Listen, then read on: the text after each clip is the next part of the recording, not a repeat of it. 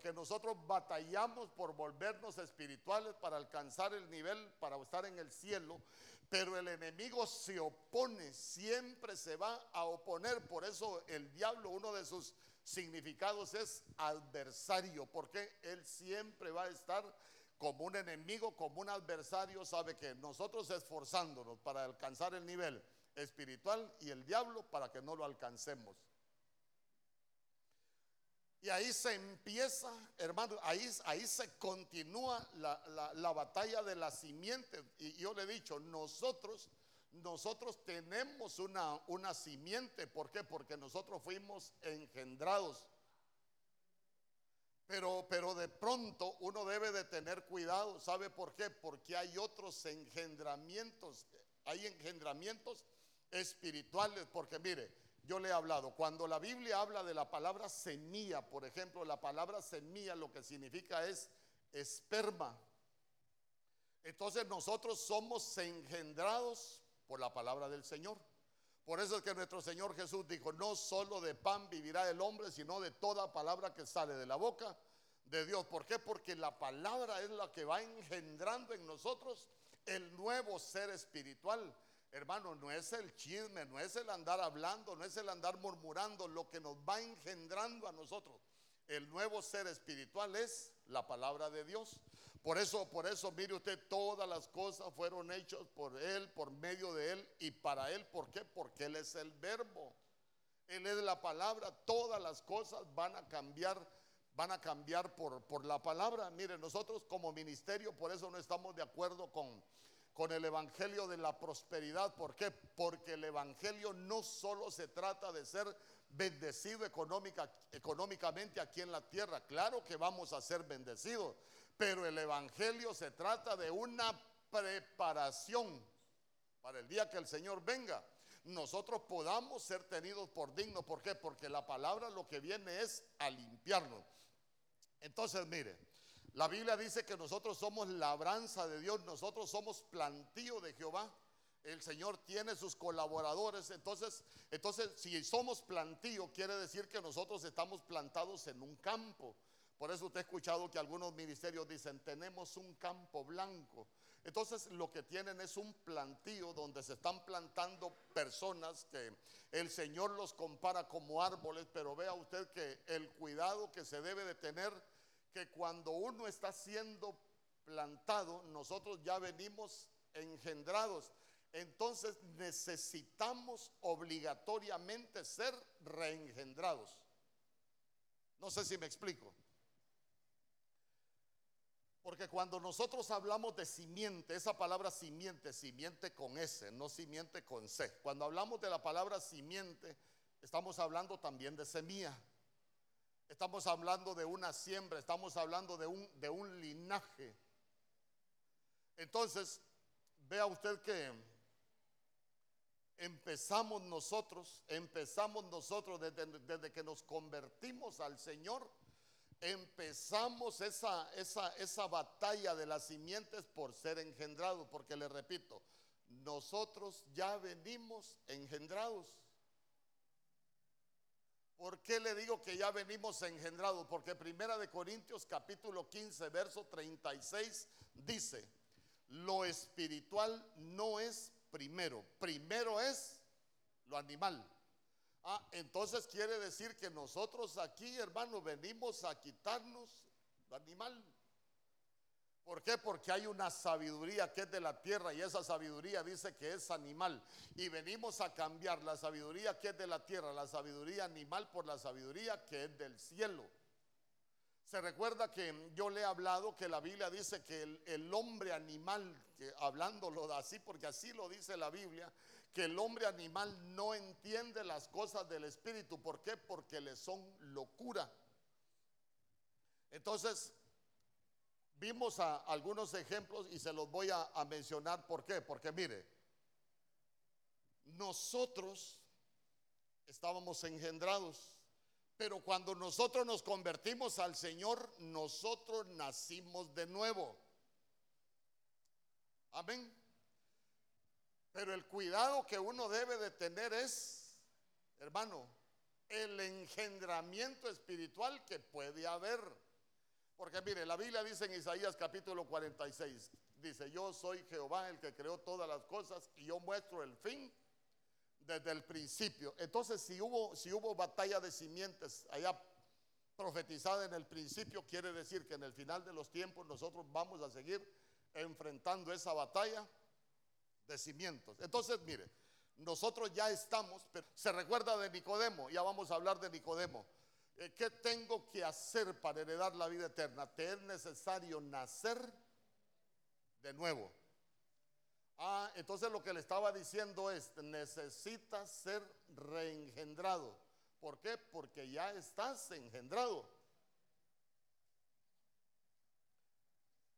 Nosotros batallamos. Usted ha escuchado que mi pastor dice, el mayor enemigo de Germán Ponce es entonces, mire, ¿sabe por qué el mayor enemigo del cristiano es uno mismo? Porque nosotros ya estamos engendrados. Mire, venimos engendrados por genética. Por eso es que, por eso es que la Biblia dice que nosotros necesitamos despojarnos del viejo hombre. Oiga bien, no es lo mismo viejo hombre que hombre viejo. Si usted va a hablar de alguien, usted dice, ah, es un hombre viejo, se, se, está refiriendo a otra persona. Pero cuando uno dice despojados del viejo hombre, quiere decir que nosotros, siendo nuevas criaturas, tenemos un viejo aquí adentro. Y dice, despojados del viejo hombre que está viciado con los deseos engañosos de la carne. Entonces tenemos un viejo aquí nosotros que está contaminado. Por eso nosotros necesitamos ser reengendrados. Y mire qué tremendo, ¿por qué? Porque cuando nuestro Señor Jesús estaba hablando, estaba hablando de, las parábolas que hablan de siembra, por ejemplo, la, la, del sembrador, y hablaba no solo de la palabra, de la parábola del sembrador, sino que la parábola del trigo y la cizaña, usted se va a dar cuenta que Él viene a plantar una semilla buena. Pero dice, cuando los hombres se duermen, viene el maligno. ¿Y qué hace el maligno? Planta la cizaña. Eh, señor, y, si tú plantaste una semilla nueva, ¿y qué pasó? No, es que vino el diablo cuando estos se durmieron y les plantó cizaña. Entonces, entonces mire qué tremendo, porque estamos hablando de gente que ya nació de nuevo. Estamos hablando de gente convertida al Señor, pero que de pronto, hermano, eh, dormirse es descuidar nuestra función espiritual, nuestra vida espiritual y viene el enemigo y paz, nos sembró otra semilla. Quiere decir que vino el enemigo y nos engendró. Entonces, si el enemigo pone otra semilla y nos engendró, ya nosotros dejamos de ser hijos de Dios y el cristiano corre el peligro de convertirse en quién? En un hijo del diablo. Pastor, habrán hijos del diablo en, en la iglesia. Entre los doce tuvo uno. ¿Por qué? Porque la Biblia dice que cuando el bocado, cuando se comió el bocado, ¿quién entró en el bocado? Satanás lo engendró. Por eso, por eso yo le leía, cuando entró, lo engendró y le cambió el propósito. Por eso es que, por eso es que se lo enseñé el domingo pasado, desde que, desde que entró es como hubo un engendramiento de parte de, de las tinieblas y mire usted que hasta le cambiaron el propósito porque dice que él salió después de ahí para entregar a nuestro Señor Jesús, le cambiaron el propósito. Si su propósito era ser apóstol, hermano, era de, llevar el Evangelio, pero ya se dio cuenta que lo terminó, lo terminó entregando. Entonces, mire, la Biblia siempre habla de las figuras y las sombras. Y a los que vienen a aprender doctrina ahí se los puedo enseñar. ¿Por qué? Porque la Biblia está llena de figuras y está llena de sombras. Por ejemplo, por ejemplo, cuando el hombre y la mujer salen del huerto, se recuerda que tuvieron dos hijos. El primero se llama Caín y el segundo se llama Abel. Entonces, cuando, cuando nosotros hablamos del primer nacimiento, el primero que nació fue usted, pero como una persona natural, usted nació en la carne. con defectos, hermano, con pecado, con contaminaciones, con un montón de defectos. Pero después nace el nuevo ser espiritual. Por eso es que la Biblia dice que, que de modo que si alguno está en Cristo, nueva criatura es. Las cosas viejas pasaron y todas son hechas nuevas. Entonces vea usted que el Señor nos empieza a renovar, el Señor nos empieza a limpiar, el Señor nos empieza a cambiar. Pero ¿cuál es el problema? Cuando uno se duerme, lo pueden reengendrar.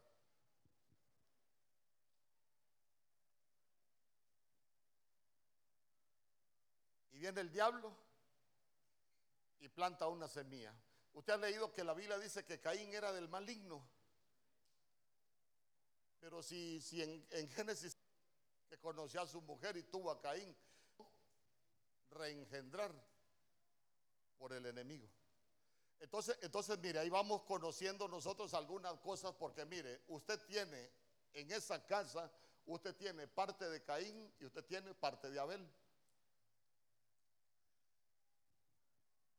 El Abel siempre va a querer estar en la casa del Señor, pero el Caín siempre nos va a querer llevar al mundo. Y sabe que nos va a querer llevar al mundo para matar el ser espiritual que está engendrado en nosotros. Por eso es que, por eso es que mire usted que Caín le dijo a Abel, salgamos al campo. Pero el Caín estaba engendrado por el maligno y en el campo mató al Abel. Entonces, entonces mire, ¿cómo, ¿cómo, lo vamos entendiendo nosotros? ¿Cuántos a veces han tenido ganas de venir a la iglesia, pero hay otra parte de usted que no quiere venir?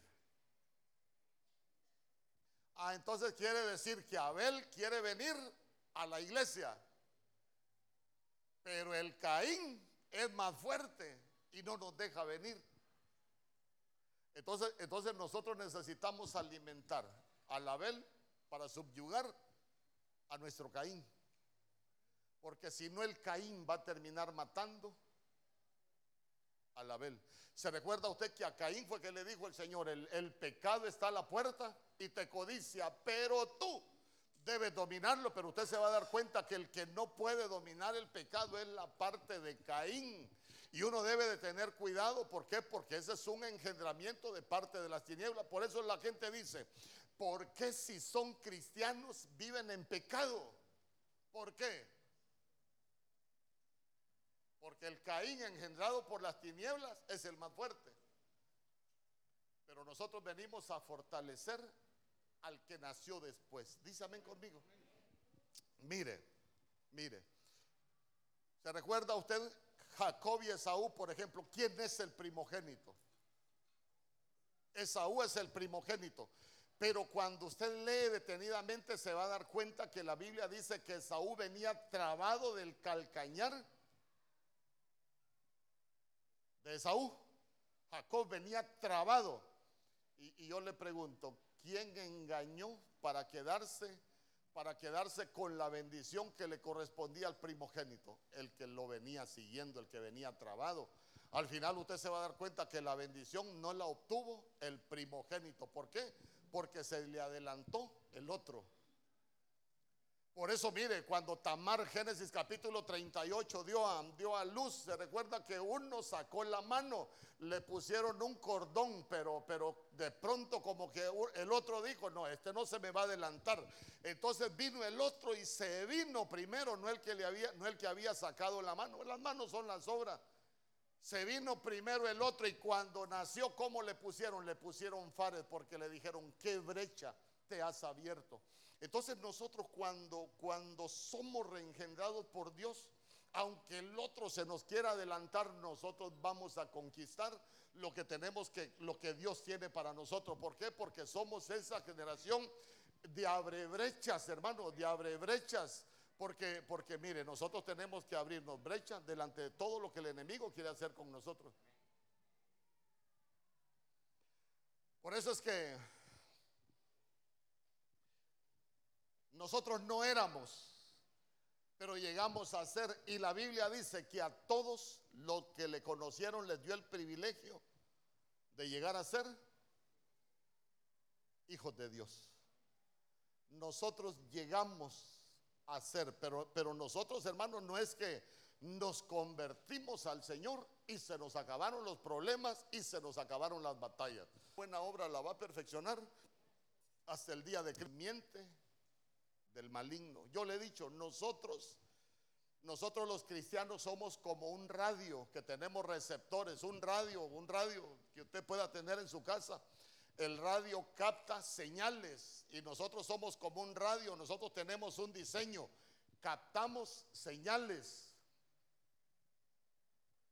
El que está engendrado por el maligno y es el que tiene la mejor señal, ¿con quién se va a conectar? con el maligno, con el pecado. Hermano, pero, pero el, que, el que ya tenemos ese nuevo, ese nuevo ser espiritual, que ya nació de nuevo, que ya se dejó engendrar por la palabra del Señor, que ya tenemos otro receptor, ¿sabe qué? Nos vamos a conectar con las señales que emite el Espíritu Santo, con las señales que emita el Señor, y ese es el que nos va a guiar, hermano, a toda verdad, a toda justicia. Pero usted se va a dar cuenta que de pronto nosotros vemos hermanos que, quien lo lleva de la mano no es el Señor. Mire, yo conozco a alguien que, que, me da tristeza. Yo le decía a mi esposa, mira, con fulano no me gusta platicar porque cuando estoy cerca de él me dan ganas de vomitar. Y me decía mi esposa, ¿por qué? Ah, porque es adúltero, le dije yo. Al final pero para que no saque conclusiones, no es aquí. Al final se dio el caso de adulterio, hermano, se, se, hizo un gran relajo. Y sabe que un amigo en común me dijo, fíjese que lo vi saliendo de un motel con otra mujer. Entonces digo yo, ¿quién lo anda de la mano a él? ¿El Señor o el enemigo? ¿De quién está engendrado? ¿De la luz o de las tinieblas? Están engendrados por las tinieblas. Pero nosotros queremos ser engendrados por la luz. ¿Cuántos dicen amén? Hermano, perdóneme, y esto es algo con lo cual batallamos todos. Hasta usted, pastor, sí, a la pastora también. Todos, todos batallamos, todos batallamos, batallamos con esto, porque mire, nosotros llegamos a ser hijos de Dios. Vaya, vámonos, vámonos con Nicodemo.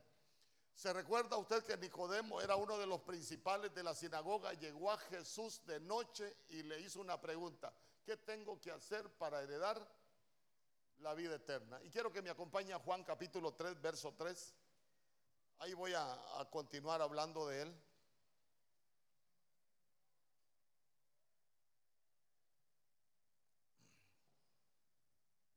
Respondió Jesús y le dijo, de cierto, de cierto te digo, que el que no naciere de nuevo no puede ver el reino de Dios. Y sabe que esa palabra nacer de nuevo lo que significa es engendrar. Entonces, entonces, entonces el nuevo nacimiento, el nuevo nacimiento nuestro, y mire qué tremendo Yo le quiero preguntar, ¿cuándo se dio el nuevo nacimiento nuestro? Cuando nosotros aceptamos a Jesús, lo reconocimos como el Señor y Salvador de nuestras vidas, pero nos dejamos engendrar. ¿Por qué? Porque empezaron a hacer las cosas nuevas y las cosas viejas las comenzamos a dejar. Y yo le pregunto, ¿y alguien que supuestamente aceptó a Jesús como el Señor y Salvador de su vida y sigue con las mismas cosas viejas, ¿ya se dejó engendrar por Jesús? No. Porque que las cosas viejas pasaron. Mire, yo me recuerdo que mi papá vendía carne. Yo toda la vida fui malo para vender. Allá en mi casa todos, todos han sido buenos para vender, mis hermanos menores, de hecho, e, ellos son dueños de supermercados y son buenos para vender. Yo nunca fui bueno para vender, yo creo que ya tenía, estaba destinado para ser predicador. Y un día me manda a vender una carne mi papá, no estaban mis hermanos. ¿eh? Y yo me fui y al ratito vine, ya vendiste la carne, sí. ¿Y el dinero? La fiesta. ¿Y a quién se la fiaste? A saber, le dije. Ah, yo fui, la fié y me regresé y andé enseñarme y me lo llevé donde, bueno, ahí está. Le, dije al final quién, quién me había agarrado la carne. El detalle es que allá, el carro que pagaba, mire que qué bonito era antes, andaba el carro que pagaba todos los campos bananeros, solo con el motorista y aquel montón de plata para pagar todos los trabajadores, hermano. Y se parqueaba en una plaza, hacían las grandes filas y nadie se preocupaba porque le iban a robar. Ahora, hermano, Pero lo que le quiero contar es que Donatilo se llamaba, Donatilo, Donatilo. Eh, mi papá ahí vigiando que le pagaran para que le pagara la carne Donatilo y la carne que le dio mi hijo. ¿Cuál carne? La que le dio mi hijo. ¿Cuál hijo? A mí me dicen que el, negro le dice, mi hijo. ¿Cuál negro? Y mi papá era de pocas pulgas. El machete te voy a meter. No le dijo, no me podés hacer nada porque el que te debe es el donatilo. El otro le dijo, yo acepté al Señor ayer y ya no te debo. Nueva criatura, donatilo. Ya no le debía porque, porque el, que le debía se había muerto, como que tenía que morir, entonces nacer de nuevo, el que, el que le debía era nuevo ya le dijo, no, no te voy a pagar porque el que te debía ya se murió. Usted no es de eso, ¿verdad? Entonces, mire, el que no se deja engendrar no puede ver. Mire, hay tres posturas en el reino. El reino se ve, al reino se entra y el reino se hereda. Escuche bien, yo no sé para qué se está preparando usted, pero el reino se ve, al reino se entra y el reino se hereda. Nosotros estando en la nosotros estando en la iglesia podemos puede ser que nos estemos preparando solo para ver el reino, pero no para entrar ni para heredarlo. Biblia. Cuando el pueblo de Dios sale de Egipto y iba con destino a Canaán, se recuerda que quien iba guiando al pueblo era Moisés. Pero como Moisés se volvió, hermano, ahí con el pueblo y Moisés muchas veces se puso a favor del pueblo y muchas veces actuó en desobediencia, al final, antes de entrar a Canaán, se recuerda que el Señor lo subió al monte Nebo y le dijo, mira Canaán, ahí está la tierra. Solo la vas a ver porque no te voy a permitir entrar. Y léase bien, hermano, Moisés le empieza a clamar al Señor que lo deje entrar. ¿Y sabe qué le dijo el Señor? No me clames, le dijo, que no te voy a dejar entrar. Y ahí lo mató. Comisiones en el reino. Sí lo utilizaba, es más, usted se va a dar cuenta que dice que el Señor escondió el cuerpo de, el cuerpo de Moisés y, ya se dio cuenta que hasta Satanás vino a disputarse el cuerpo de Moisés.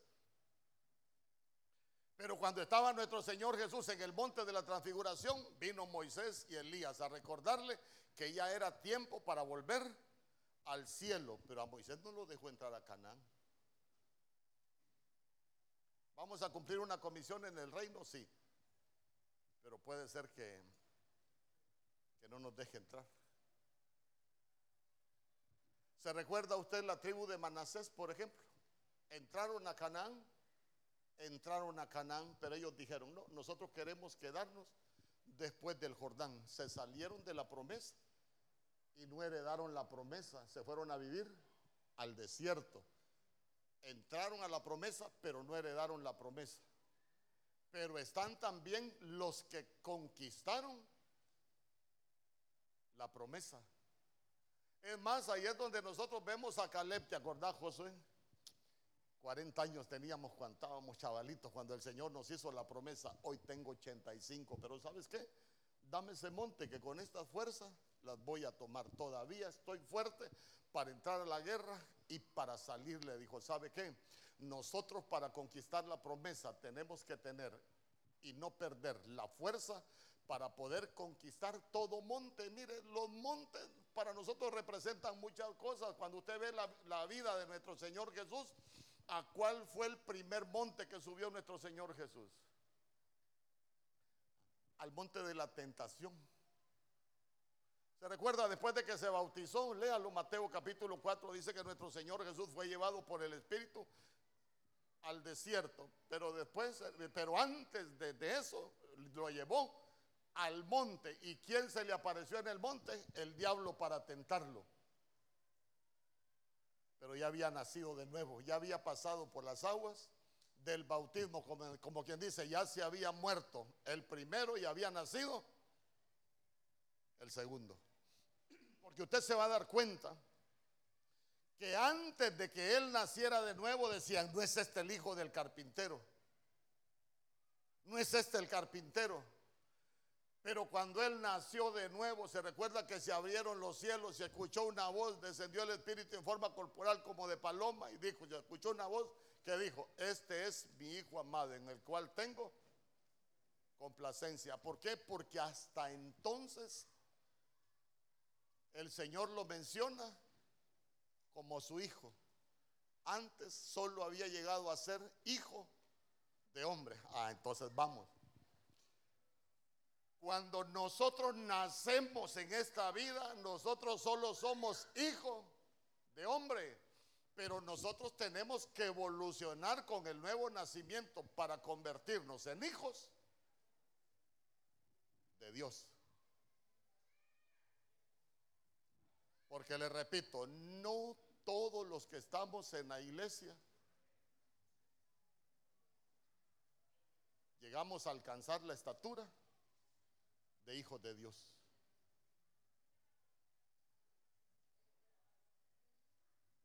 ¿O usted cree que todos los que estamos aquí somos hijos de Dios?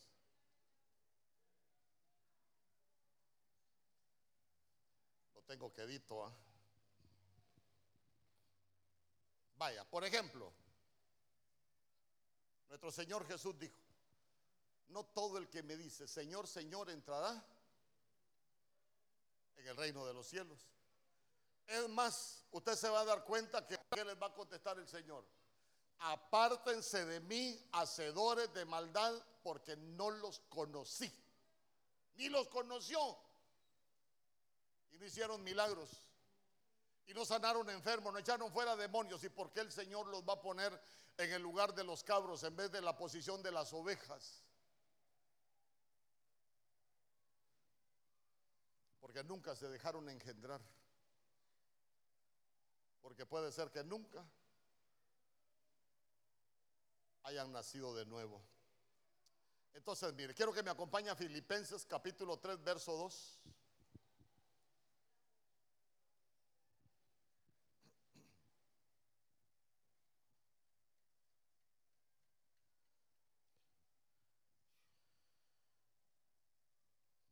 Entonces, mire qué bonito.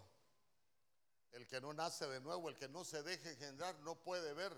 Y después nosotros seguimos avanzando. ¿Por qué? Porque una vez que crecemos es que nos volvemos herederos. Usted se recuerda lo que dice Gálatas capítulo 4, verso 1. Dice, en tanto que el heredero es niño, en nada difiere del esclavo, aunque sea señor de todo. No puede heredar cuando sea niño. Por eso es que hay que crecer. Por eso léase la vida de nuestro Señor Jesús. Y Jesús crecía. Y Jesús crecía. Y nosotros necesitamos ser imitadores de Él. Yo le voy a poner, dice, guardados de los perros, guardados de los malos obreros, guardados de los mutiladores del cuerpo. Bueno, usted sabe que la Biblia dice, los perros están fuera.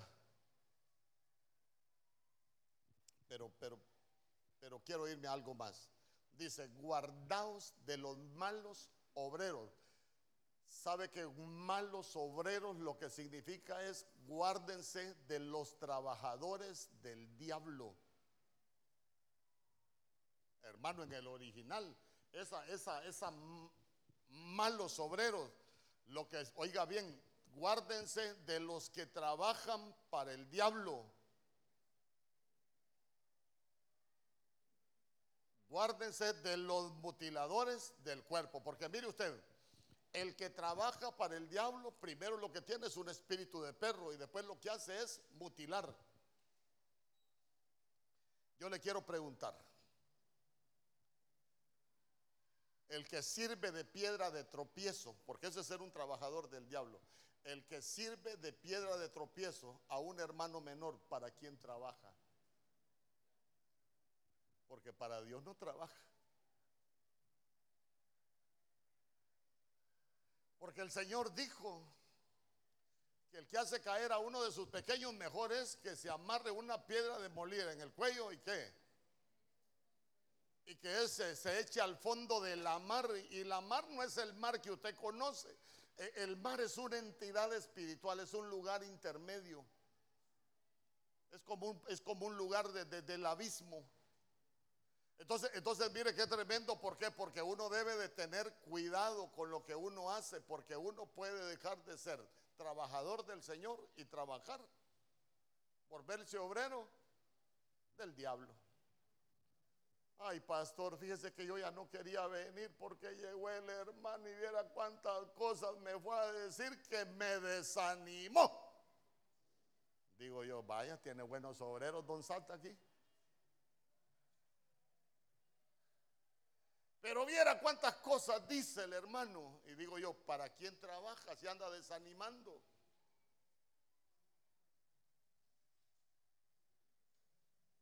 ¿Y usted para quién trabaja? ¿Sabe qué es lo bonito? Que usted se encuentre a alguien y le diga, mira, te invito a la iglesia. No es perfecta, pero el arca apestaba, pero es mejor estar dentro del arca que fuera del arca. Ese es un trabajador de Dios.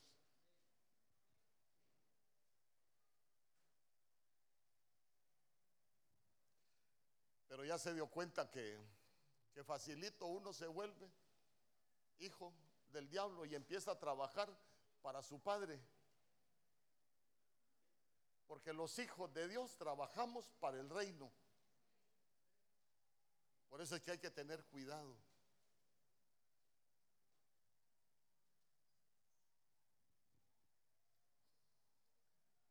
Me he dado cuenta yo que hay alguien allá que se para en el parqueo, hermano, y, le dice a los hermanos, le voy a presentar al mejor pastor de Choluteca, no hay otro mejor que él. Y digo yo, ¿y qué hace con un uniforme de servidor de Benecer si conoce un mejor pastor, si yo no sirvo, pues no sirvo. Yo sé que para muchos he sido de bendición.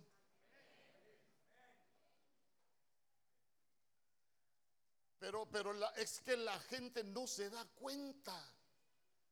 Pero yo quiero que usted se dé cuenta. ¿Por qué? Porque nosotros necesitamos, necesitamos ser engendrados.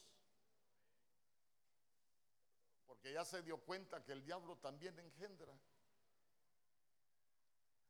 ¿Acaso no ha leído usted a la iglesia de Tiatira lo Satanás, yo sé dónde habita, pero nuestro vecino no es el diablo. Nosotros somos ciudadanos del reino.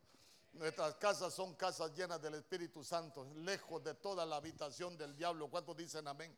Nosotros somos hijos de Dios, engendrados por Dios para trabajar para el Señor. Dale una ofrenda de palmas al rey.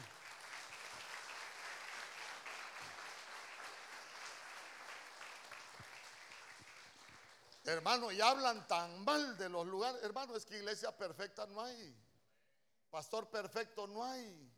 ¿Usted cree que yo no tengo defectos? Ay, hermano, más que usted tengo. Pero, pero ya se dio cuenta que, uno debe de tener cuidado. Entonces, mire, guardados de los perros. Diga conmigo, guardados de los perros. En Lucas capítulo 16, verso 21, como los perros son, por eso es que la Biblia dice que los perros están fuera. Ahí apareció un desventurado predicando, hermanos, no compre mascotas, no compre perros, porque los perros son malditos. Ay, hermano. No, los perros está hablando de, de gente que está en las iglesias. Mire lo que dice. Cuando habla del rico y Lázaro, dice en Lucas 16, 21, y ansiaba saciarse de las migajas que caían de la mesa del rico, y aún los perros venían y le lamían las llagas. Mire, como le estoy hablando de quién es engendrado el perro, uno debe de tener cuidado de no lamerle las llagas a nadie. ¿Sabe cómo se vuelve la mellagas uno? Cuando usted se da cuenta que alguien comete pecado y usted se cree más bueno que Dios, diciéndole, tenga paz hermano, el Señor conoce, su corazón se volvió perro la mellagas. Lo que es pecado, es pecado. Ay, pastor, fíjese que engañé a mi mujer. Ay, voy a orar por usted para que el Señor le dé paz, porque el Señor al final conoce su corazón, hermano. Ya me volví perro, la me llaga yo.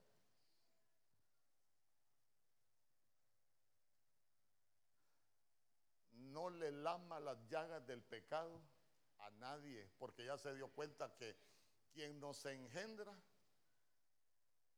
es el diablo. Uy, pastor, pero es que cuando la gente peca deliberadamente, usted tiene que llamarle en privado, decírselo en privado y, no mencione las cosas en público. En primera de Timoteo 5:20 la Biblia dice, el que insiste en pecar, repréndelo delante de todos para que los demás teman. Porque a veces la gente se vuelve pecadora, pero como nos acostumbramos a lamerle las llagas, no pasa nada. Por eso mire, por eso mire, no, no le lamamos las llagas a nadie. Y esto, y esto, y esto es más delicado para los que estamos en el liderazgo en la iglesia. Uno fácilmente se puede lamer, se puede volver lamellagas. Pecado es pecado. Y nosotros aquí venimos a eso, hermanos. Y el propósito de la, de la iglesia es que se nos quite el yugo del pecado liberarnos del yugo de la esclavitud del pecado. Por eso estamos aquí. Y mire qué facilito. Uno empieza a hacer el trabajo, pero del, del, enemigo. ¿Por qué? Porque, porque sorprendo de algunas cosas que pasan con algunos. En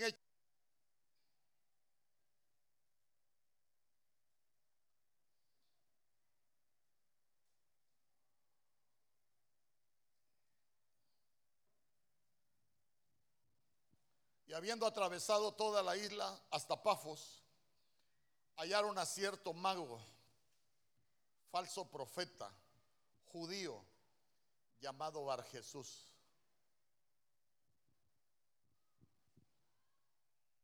Verso 10, póngame el verso 10 por favor, ahí de la misma versión. Oiga bien, Bar Jesús lo que significa es hijo de Jesús.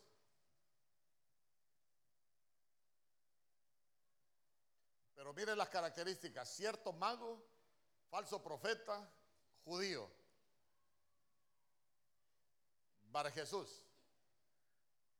Y miren lo que le dijo Pablo, oh, lleno de todo engaño y de toda maldad, hijo del diablo, enemigo de toda justicia, no cesará de trastornar los caminos rectos del Señor. Ah, entonces mire usted que pueden haber Bar Jesús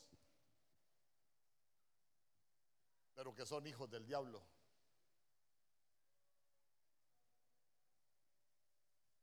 ¿Qué tenía Bar Jesús? Día conmigo era mago. Aquí no hay magos, pastor. No es que mago, mago eh, está mal traducido. ¿Por qué? Porque esa palabra mago es, si usted lo busca en el original, es magoy y no es uno que hace magia. Mago es alguien que aparenta tener sabiduría. Usted los ve y, aparenta que tienen sabiduría. Falso profeta. ¿Por qué cuando, cuando, cuando alguien puede ser un falso profeta? Porque puede ser que alguien aparenta que habla de parte de Dios y no habla de parte de Dios.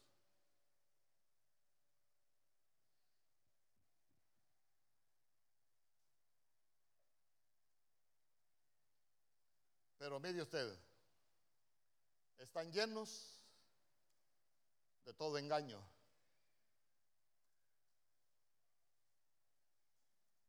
Fíjese que una vez yo le he contado, estaba, estaba, estaba platicando yo con un obrero allá en San Pedro, yo había andado fuera enseñando en una iglesia. Y empezamos a platicar cómo te fue, dónde anduviste. Mire, yo y le conté dónde había andado y, y había una hermana sentado a la par. Y la hermana me dijo, usted predica acá. Acá no, le digo, soy obrero, yo ando enseñando doctrina en las iglesias. Mm. Yo soy nueva, me dijo, pero le quiero hacer una pregunta. Porque hasta hoy vengo a la iglesia, me dijo. Cuénteme entonces. No, me dijo, es que mi esposo no viene a la iglesia. Y hay una, hay una hermana que estaba platicando, se puso a platicar conmigo, me empezó a preguntar cosas, me dijo. Y me dijo, mire hermana, usted es mejor que se vaya de aquí, porque si usted viene sola, sin su esposo, usted no va a alcanzar bendición, le dijo. Usted las maldiciones nunca la van a dejar. Y empezó a decirle un montón de cosas. Por eso me dijo, ¿para qué voy a venir a la iglesia? Entonces yo vine y le pregunté, ¿usted tiene hijos? Tengo tres, me dijo. Alguna la acompaña, una viene de vez en cuando, otra todavía no quiere, pero hay una que sí le gusta venir conmigo. Entonces yo le pregunté, ¿para ustedes de bendición o es de maldición que ya la acompañe una de sus hijas, que otra venga ya de vez en cuando? Para mí es bendición. La engañaron, le dije. Porque mire usted que hasta con lo que se le dice a la gente uno los puede engañar. ¿Sabe cómo se engaña a la gente? Y usted va allá a la iglesia del pastor Mario. Usted no conoce al pastor Mario. Es que usted no viene por mí. Usted viene por la palabra que Dios me ha puesto para que le enseñe. Usted nunca, usted nunca, ay, voy a ir porque ahí está el pastor y, me gusta ver ese negrito ahí sudado. No venga por mí, juntos nos vamos a echar a perder. Uno acá viene a buscar de Dios. ¿Cuántos dicen amén? Entonces, entonces mire usted qué tremendo porque, porque cuando alguien, hermano, cuando alguien tiene eh, eh, esa, ese engendramiento de parte de, del enemigo, fácilmente engañan a los demás. Más cuando el otro es tierno en la fe, se le puede engañar con mucha facilidad. Pero mire usted que le dijo de toda maldad, lleno de todo engaño y de toda maldad. Entonces, entonces mire usted qué bonito que dijera lleno del Espíritu Santo, no, lleno de todo engaño y de toda maldad. Yo le pregunto, ¿habrán cosas que se pueden hacer con intención y cosas que se pueden hacer sin intención? Hay cosas que se pueden hacer con intención aún dentro de la iglesia. Yo le puedo hablar mal a, a Elmer de Ricardo, por ejemplo, con la intención de que Ricardo se separe de Elmer. Y esa es maldad. ¿Por qué? Porque la Biblia dice que nosotros somos un cuerpo. Y en ese cuerpo todos somos importantes, hermano. Pero ya, ya se dio cuenta que a veces hay cosas que se pueden hacer con maldad.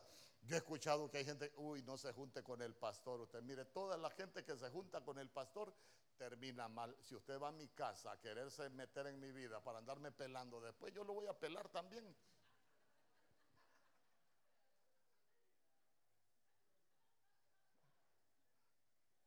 Pero si usted me va a buscar para que tengamos comunión, vamos a tener comunión. Amén. Ah, no, no diga amén. Pero no, lo que le quiero dejar en, su corazón es que es que a veces, a veces hay cosas que la gente no entiende, ¿no? Si yo voy a su casa, hay algunos que me dicen, no, pastor, a mi casa no vaya porque viera que no le he arreglado y es que va a llegar el rey de España, no, si es el pastor que va a llegar a orar por usted. Y no le voy a pasar supervisión, pero ya se dio cuenta que hay gente que las cosas las hace con maldad. Como decía mi papá, son como el campesino pobre, ni en leña ni prestan el hacha. Pero uno tiene que olvidarse, mire, hasta las cosas que uno dice debería de tratar de que no lleven maldad, hermano. Por eso es que la Biblia dice, ninguna palabra corrompida salga de vuestra boca, solo la que sea útil para edificar en el momento preciso. Hermano, porque cuánto débil en la fe se puede derribar cuando hay maldad en un, en un cristiano que ya tiene años. Hijo del diablo, enemigo de toda justicia. Enemigo, diga conmigo, enemigo de toda justicia. El enemigo de toda justicia es hijo del diablo. A ver, ¿y cuáles son los enemigos de la justicia? ¿Mm? Usted que lee la Biblia, ¿cuáles son los enemigos de la justicia? Por ejemplo, la Biblia dice, airaos el sol sobre vuestro enojo. Y después que dice la Biblia de la ira. Oiga bien, no se ponga el sol sobre vuestro enojo. Cuando uno se llena de ira, ¿y quién es el sol? Ah, Cristo. Entonces, quien se nos esconde a nosotros cuando nos llenamos de ira es Cristo. Porque la Biblia dice que en la ira del hombre no obra la justicia de Dios. Uno, de los enemigos de la justicia de Dios es la ira del hombre. Hermano, y hay unos que se enojan por todo, pero que se ponen iracundos. Aquí adentro, pastor, yo creo que allá de, la puerta para allá. Pero ya se dio, usted ha escuchado que hay gente que dice, mire, yo, yo la verdad que lo maté y ni cuenta me di porque estaba enojado. Entonces se les escondió el sol. Y como estaban engendrados por el diablo, la gente hace cualquier cosa. Ahora véalo espiritualmente. ¿Será que en un momento de ira nosotros podemos matar espiritualmente a alguien? Hay que tener cuidado. Hijo del diablo, no cesará de trastornar los caminos rectos del Señor. Hermano, mire, sacar del camino a alguien, uno deja de ser de un bando y se traslada para el otro. Mejor cuando alguien ande ahí medio débil por el camino, levántelo, dígale hermano, yo lo voy a llevar a la iglesia, pero no trastorne los caminos, no aparte a nadie del camino, porque ya se dio cuenta que, nosotros nos unimos a un bando pero nosotros la bendición es que a todo aquel que anda fuera del camino, mejor lo traigamos al camino. Porque si nosotros trastornamos los caminos, estamos con otro engendramiento.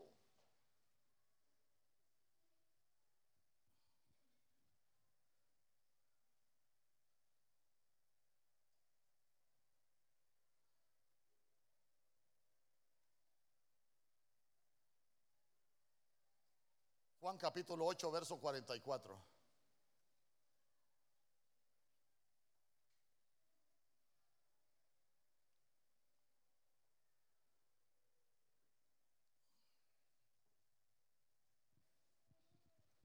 Soy de vuestro padre, el diablo, y queréis, queréis hacer los deseos de vuestro padre. Él fue homicida desde el principio. Día conmigo, él fue homicida. desde el principio. Y no se ha mantenido en la verdad porque no hay verdad en él cuando habla mentira. Habla de su propia naturaleza porque es mentiroso y el padre de mentira. A ver, ¿quién es un homicida? El diablo dice que es un homicida. ¿Quién es un homicida? Acompáñenme a primera de Juan capítulo 3, verso 15.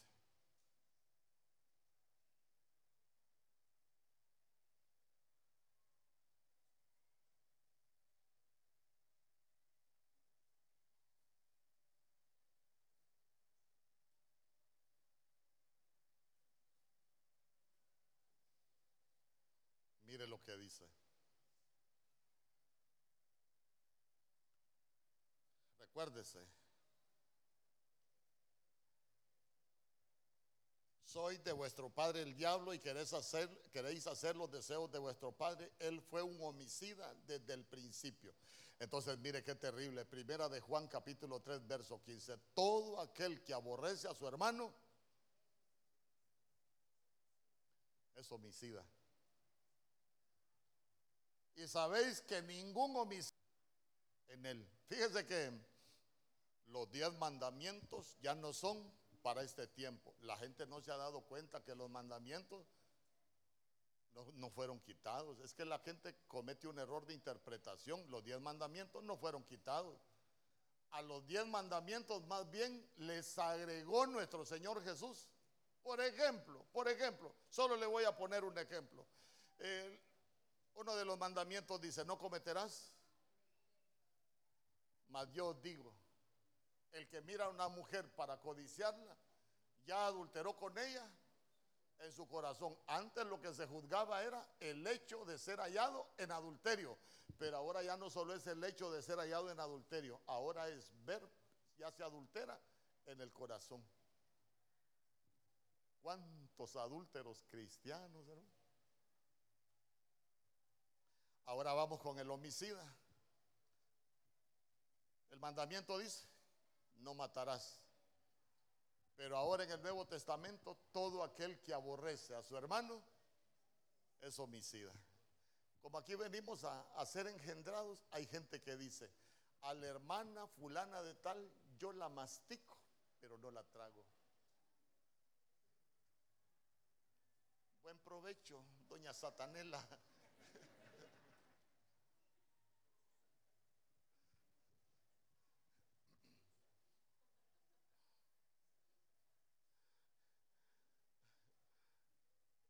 No habla así, ¿verdad? Pero por si acaso, pero por si acaso, ya se dio cuenta, es que la gente, ay, es que ser homicida es andar matando gente. No, no, no, para nosotros ya se dio cuenta que aborrecer al hermano, uno se vuelve homicida.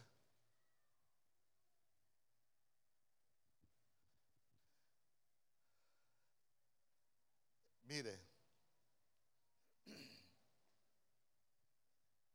aborrecer eso de arrullo, yo lo odio. ¿Sabe que aborrecer también es perseguir? También es perseguir. Uno se puede volver perseguidor de los hermanos y a veces ni cuenta se da. Por eso, por eso es que, por eso es que uno va a conocer la verdad y la verdad es lo que nos hace libre. ¿Sabe cómo se vuelve perseguidor uno? Imagínese que venga alguien en un buen carro acá, pero en un buen carro, en una máquina, así como la que el Señor le va a dar a usted. Pero que yo no la tenga, pero que yo no, todavía el Señor no me la dio. Y que, alguien me diga, eh, pastor, ya se dio cuenta el carro que anda el hermano, pastor, ya se dio cuenta. Yo creo que el hermano, yo le digo, tranquilo, don Sata. ¿Por qué? Porque la gente se dedica a perseguir, a andar viendo a los demás para juzgarlos y hasta lo condenan. En vez de decirle, Señor, que la bendición del hermano me alcance a mí. Yo quiero andar en un buen carro también. Pero la gente se vuelve perseguidora. Perseguidor es señalador, ¿sabe qué? Andar hablando de la demás gente sin que le consten las cosas, hermano. Ah, yo creo que el hermano vendiendo coca está, pastor. Ya lo mandó a vender coca al pobre. ¿Y sabe qué? Eso es solo el trabajo del diablo. Gracias a Dios, usted no hace eso. Amén. Usted tiene una boquita linda solo para bendecir. Usted no anda viendo a los... Gloria a Dios. Gloria a Dios.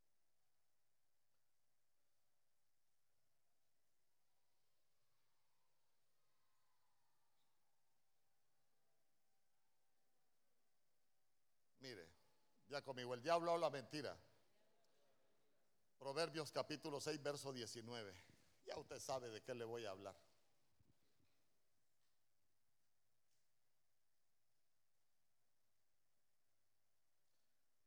Cuando usted se va para atrás, se va a dar cuenta que la Biblia dice, seis cosas aborrece Jehová y aún siete abomina su alma. Entonces dice, el testigo falso que habla, perdón, que habla mentiras.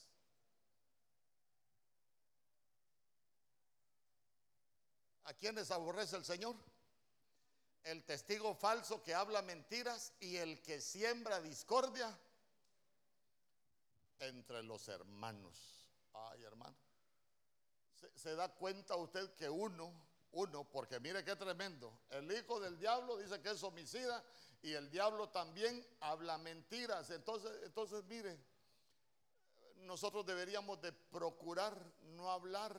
Mire, si yo le pregunto a usted, ¿a cuánto, cuántos de usted cree que, los políticos son ladrones?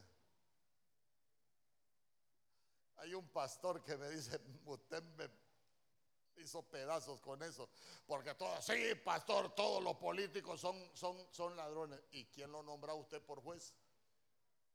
¿Y quién lo nombra usted para que juzgue al que gobierna?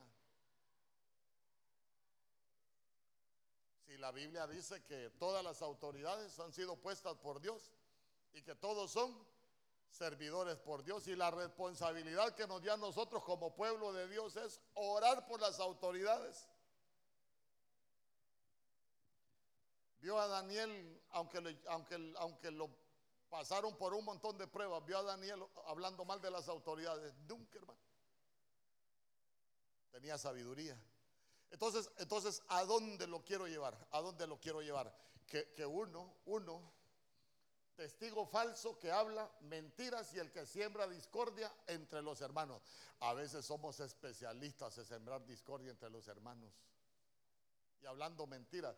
¿Y sabe que Uno se puede volver testigo de una mentira. Cuando uno se puede volver testigo de una mentira? Cuando escuchamos, le prestamos los oídos a un hermano que anda hablando de otro y después nosotros le contamos al otro, ya nos volvimos testigos falsos de una mentira ya se dio cuenta que quien nos quiere contaminar es el diablo.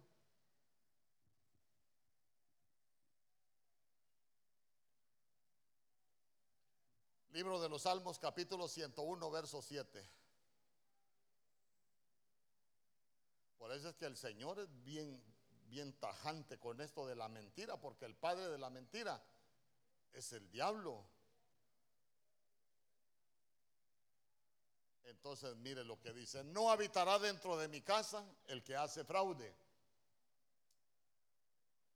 Salmo 101, verso 7. Dice, no habitará dentro de mi casa el que hace fraude, el que habla mentiras no se, no se afirmará delante de mis ojos. Ay, hermano.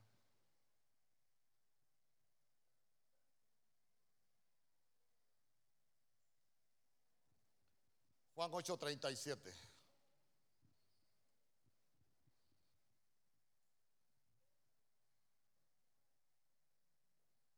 Dice, Juan capítulo 8, verso 37, sé que soy descendiente de Asida.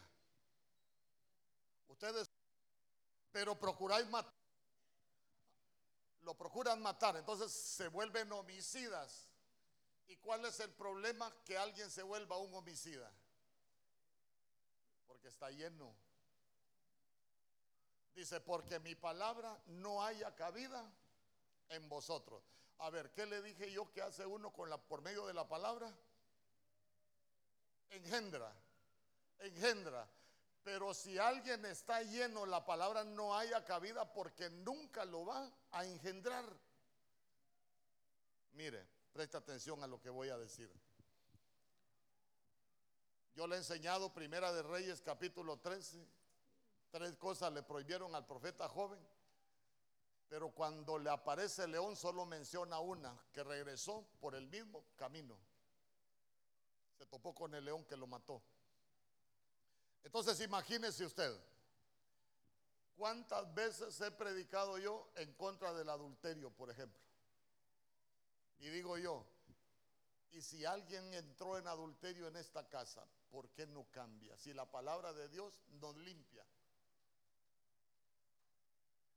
Porque quiere decir que la palabra no haya cabida y ya está engendrado. Por eso la palabra no lo puede reengendrar. Y tiene otro padre. Y puede cantar, yo solo sé que yo soy tu hijo. Él es mi padre y mi padre me ama. los adúlteros no entrarán al reino, por mucho que lo ame al reino no entra.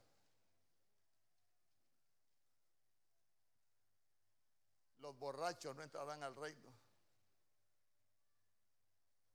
Los que maldicen no entrarán al reino. Pero ya se dio cuenta por qué la palabra no haya cabida, porque ya están llenos, están engendrados. Pero qué bonito es cuando uno viene a vaciarse delante del Señor y le dice, yo quiero ser engendrado por tu palabra. Yo quiero que tu palabra haya cabida en mí, que me cambie, que me limpie, que me transforme. Porque ya se dio cuenta que uno no cambia cuando la palabra no haya cabida en uno. Cae la palabra, pero no entra, pues está lleno.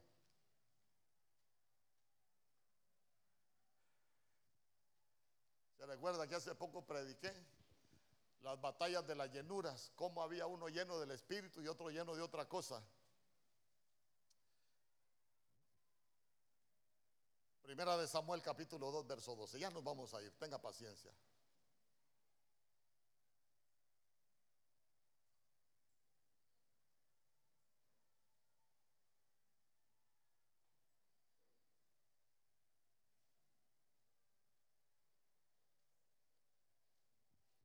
Y los hijos de Eli eran hijos de Belial. No conocían a Jehová. Mire, mire qué tremendo porque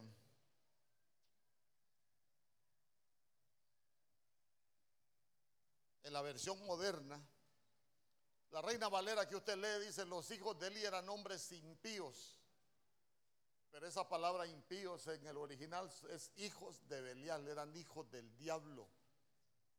Entonces mire qué tremendo. Los hijos de Elí, el sumo sacerdote, eran hijos del diablo. Y sabe que es lo más tremendo, ya se lo he enseñado en más de una oportunidad. Cuando usted comienza leyendo Primera de Samuel se va a dar cuenta que la Biblia ni tan siquiera menciona a Elí sino que en, Primera de Samuel capítulo 1 verso 3 creo que eran sacerdotes, bastante porque es como alguien en el capítulo 1 de un libro, en el capítulo 2 aparezca como hijo del diablo. Entonces ya se dio cuenta que, se puede involucionar en esto. Por eso es que la Biblia dice que la senda del justo es como la luz de la aurora que ven aumento en aumento hasta que el día es perfecto, eso es lo que Dios quiere para nosotros, pero se recuerda también que la Biblia dice, si retrocediereis, ¿qué dice el Señor? Ah, porque el que retrocede va involucionando y los hijos de Elí involucionaron de ser sacerdotes a convertirse en hijos del diablo.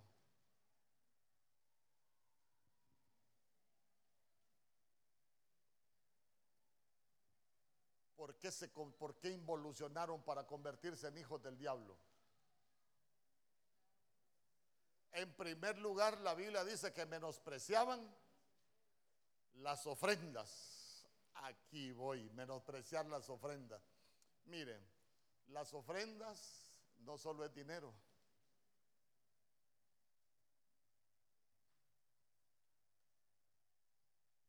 ¿Qué ofrendas aparecen en la Biblia?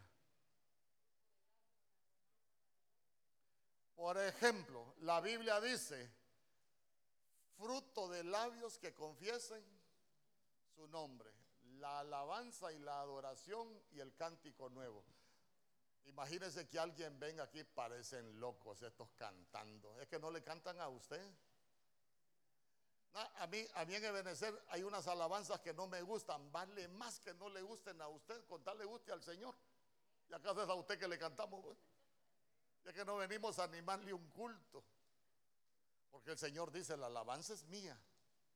Entonces, entonces ya se dio cuenta que, uy, estos de ser, parecen locos ahí con esa cantando, esas loqueras que ni les entiendo yo.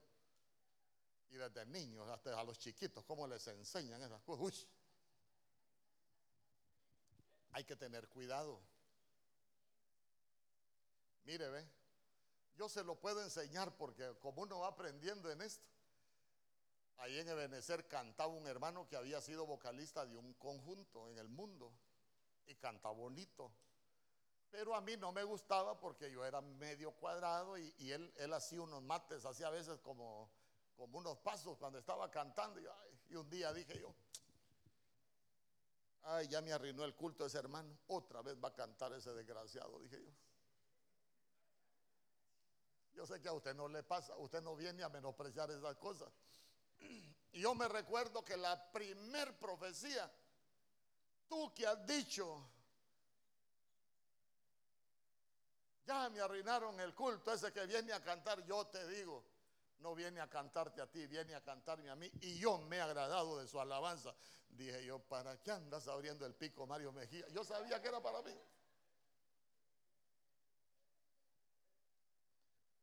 Entonces uno tiene que aprender a no menospreciar lo que otros hacen para el Señor. Yo le pregunto, ¿hay gente que cante con el corazón para el Señor? No venga a menospreciar lo que otro hace porque es una ofrenda. Y ese fue el problema de los hijos de Eli. Empezamos menospreciando las cosas y después terminamos menospreciando todo. ¿Qué otra cosa es ofrenda? La Biblia dice que el alzar las manos es como la ofrenda mecida de la tarde. Cuando levanto mis manos, sabe que levantar las manos al cielo, yo siempre he dicho, los cristianos vivimos de hacer señales al mundo espiritual. El velo es una señal al mundo espiritual, el diezmo es una señal al mundo espiritual, la ofrenda es una señal al mundo espiritual. Yo por eso ni le digo tantas cosas de la ofrenda. ¿Por qué? Porque uno va entendiendo las ofrendas al mundo espiritual. Eh, el alzar las manos es una señal al mundo espiritual de que nosotros nos rendimos al Señor como una ofrenda mecida. Eh, ay, no, ya la rayan aquí diciendo, levante las manos. Y digo yo, algunos van al estadio y pasan 90 minutos con las manos levantadas cuando juegue el Olimpia. Y cuando, cuando le dicen que las levante para el Señor, ahí van otra vez con eso de levantar las manos. Chusma, chusma.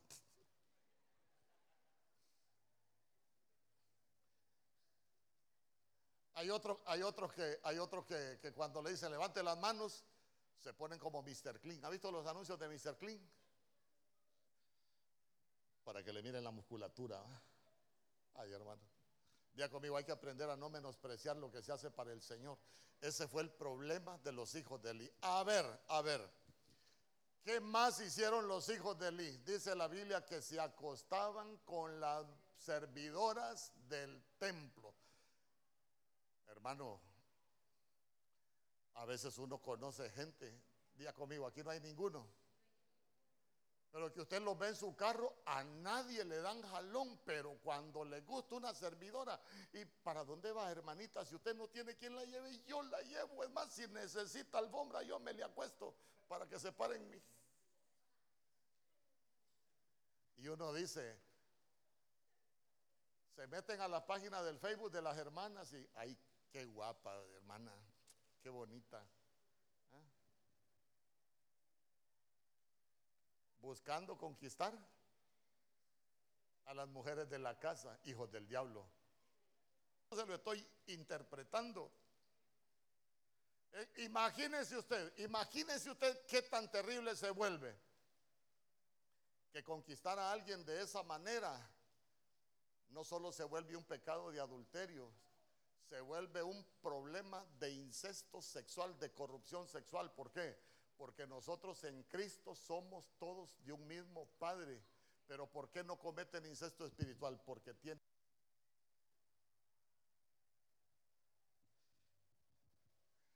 Aleluya. Y se imagina esos pastores que se enamoran de las ovejas, ¿verdad? Dios santo. ¿Qué otra cosa? Elí les dijo, no es buena fama la que oigo de ustedes.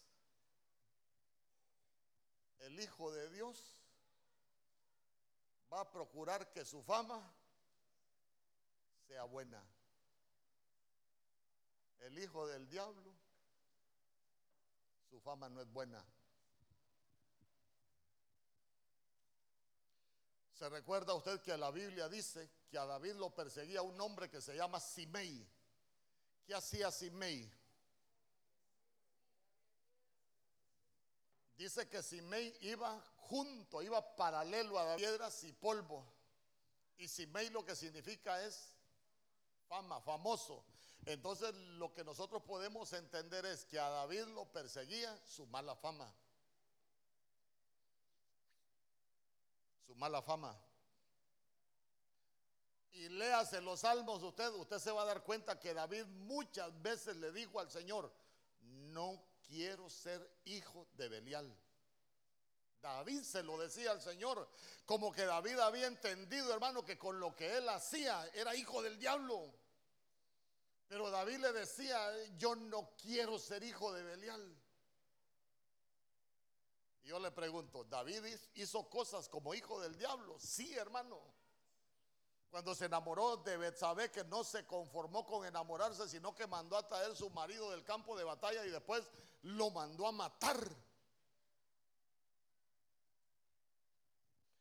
Y ya se dio cuenta que después él termina diciendo, yo no quiero ser hijo de Belial, yo quiero que el Señor cumpla su propósito en mí, porque David había entendido que el, que el diablo también podía cumplir propósitos en él.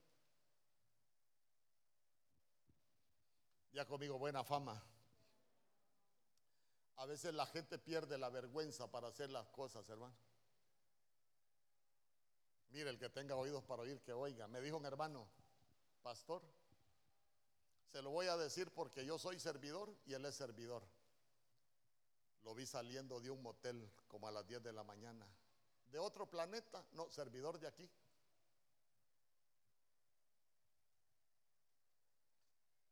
Y se lo digo públicamente porque, porque yo no, no, no, no, no tengo otra manera de decírselo. ¿Sabe por qué se lo digo? Pero nosotros somos hijos de Dios. Para glorificar a Dios con todo nuestro ser. ¿Cuántos dicen amén? Su fama cómo está? Calidad, pastor, gloria a Dios. Se recuerda que, se recuerda usted que en el verso 25, Elí les digo, ¿qué es eso que oigo de, de ustedes? Pero dice que los hijos de Elí no escucharon su voz. Entonces, mire, el Hijo de Dios aprende a escuchar la voz del que lo corrige. El hijo del diablo no escucha la voz del que lo corrige. Más bien se vuelve enemigo uno de ellos.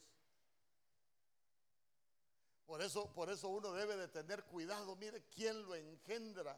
¿Quién lo engendra? ¿Por qué? Porque a uno lo que le activan es receptores.